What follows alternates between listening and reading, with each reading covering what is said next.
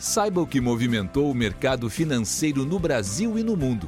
Você está ouvindo o Análise do Dia, um podcast original do Cicred. Olá pessoal, muito obrigado por acompanharem mais um podcast do Cicred. Aqui quem fala é Gustavo Fernandes, da equipe de análise econômica, e hoje, nesta quinta-feira, 20 de janeiro de 2022, vamos falar sobre os fatos que movimentaram o mercado aqui no Brasil e no mundo. Na zona do euro, a taxa de inflação ao consumidor, o CPI, na sigla em inglês, atingiu a máxima histórica de 5% em dezembro, acelerando levemente em relação à alta de 4,9% observada em novembro, segundo dados finais divulgados hoje pela Agência de Estatísticas da União Europeia, a Eurostat. O resultado confirmou a estimativa preliminar e veio em linha com a expectativa do mercado. O CPI elevado amplia pressões para que o Banco Central Europeu aperte sua política monetária.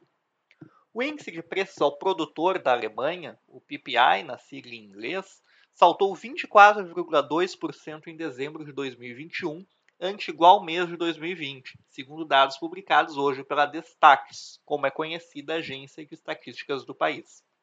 A taxa anual do PPI, que se acelerou de 19,2% em novembro é a mais alta já registrada pela agência.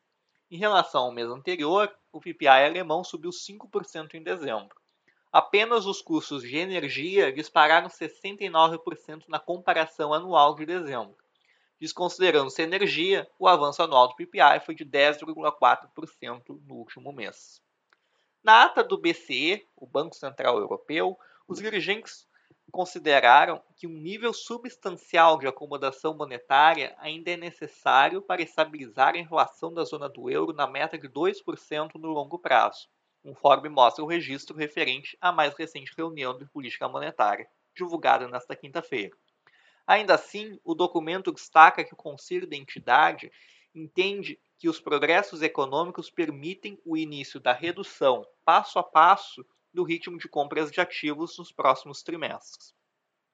Nos Estados Unidos, o número de pedidos de auxílio-desemprego teve alta de 55 mil na semana encerrada em 15 de janeiro, a 286 mil, segundo dados com ajustes sazonais publicados hoje pelo Departamento do Trabalho americano.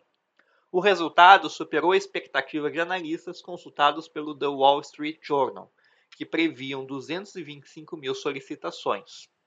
O Departamento de Energia dos Estados Unidos também informou que os estoques de petróleo subiram 515 mil barris na semana passada, contrariando a expectativa de queda de analistas. Com este movimento, o petróleo Brent para março caiu 0,7% a 88 dólares e 38 centavos e o WTI para o mesmo mês recuou 0,35% a 85 dólares e 55 centavos o barril. Hoje também houve tomada de decisão de política monetária pelo Banco Central da Turquia, que decidiu manter seu juro básico em 14% em meio à escalada da inflação doméstica. Com a manutenção, o Banco Central turco interrompeu uma série de cortes à taxa básica iniciada em setembro e que ocorreu em meio a pressões do presidente turco Erdogan, que se opõe ao aperto da política monetária como forma de conter a inflação.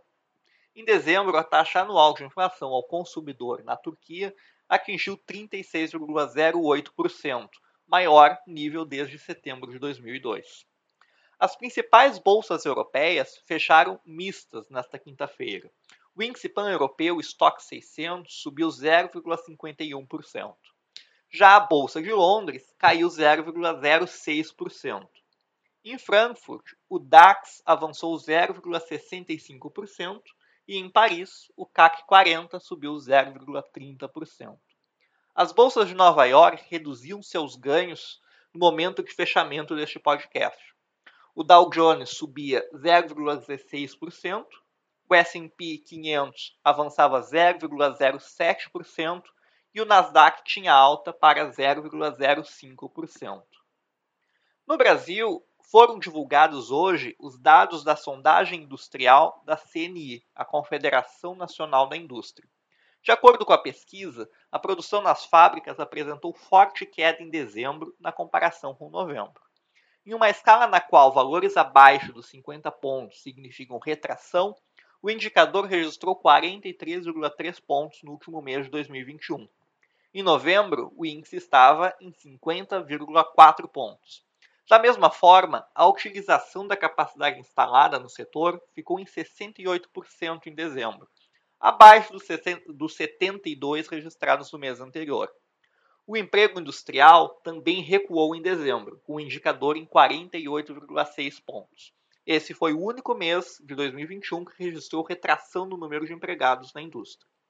A sondagem mostra ainda que o setor segue listando a falta ou o alto custo das matérias-primas como principal problema para as empresas, sendo citado por 60,6% dos empresários. Esse foi o sexto trimestre consecutivo em que as dificuldades na aquisição de insumos ocuparam a liderança entre os gargalos da indústria. A CNI destacou ainda que os índices de expectativa de demanda, de exportação, de compras de matéria-primas e de número de empregados melhoraram em janeiro, indicando maior otimismo dos empresários para 2022. Ainda sobre as dificuldades da indústria, de acordo com o relatório da IHS Market, os problemas na cadeia de produção global devem perdurar ao longo de 2022. No comunicado, a consultoria cita, além das incertezas criadas pela variante Omicron, desafios substanciais em capacidade, logística e trabalho que também existem para o além da pandemia. Economista-chefe da consultoria Chris uh, Williamson aponta que no setor industrial os prazos de entrega se alongaram de modo significativo em 2021 e em janeiro de 2022, muitas companhias já reportaram dificuldades na produção, custos subindo mais e a Omicron como nova incerteza. Uma recuperação mais lenta do que o esperado nas cadeias globais de valor pode levar a revisão para baixo do crescimento do PIB em 2022. No dia de hoje, o dólar à vista fechou em queda de 0,90%, cotado a R$ 5,41 e o Ibovespa subia, no momento de fechamento deste podcast, 1,24%, aos 109.348 pontos. Com isso, encerramos nosso podcast de hoje. Obrigado por estarem nos ouvindo e nos vemos amanhã. Você ouviu o Análise do Dia, um podcast original do Cicred. Até a próxima!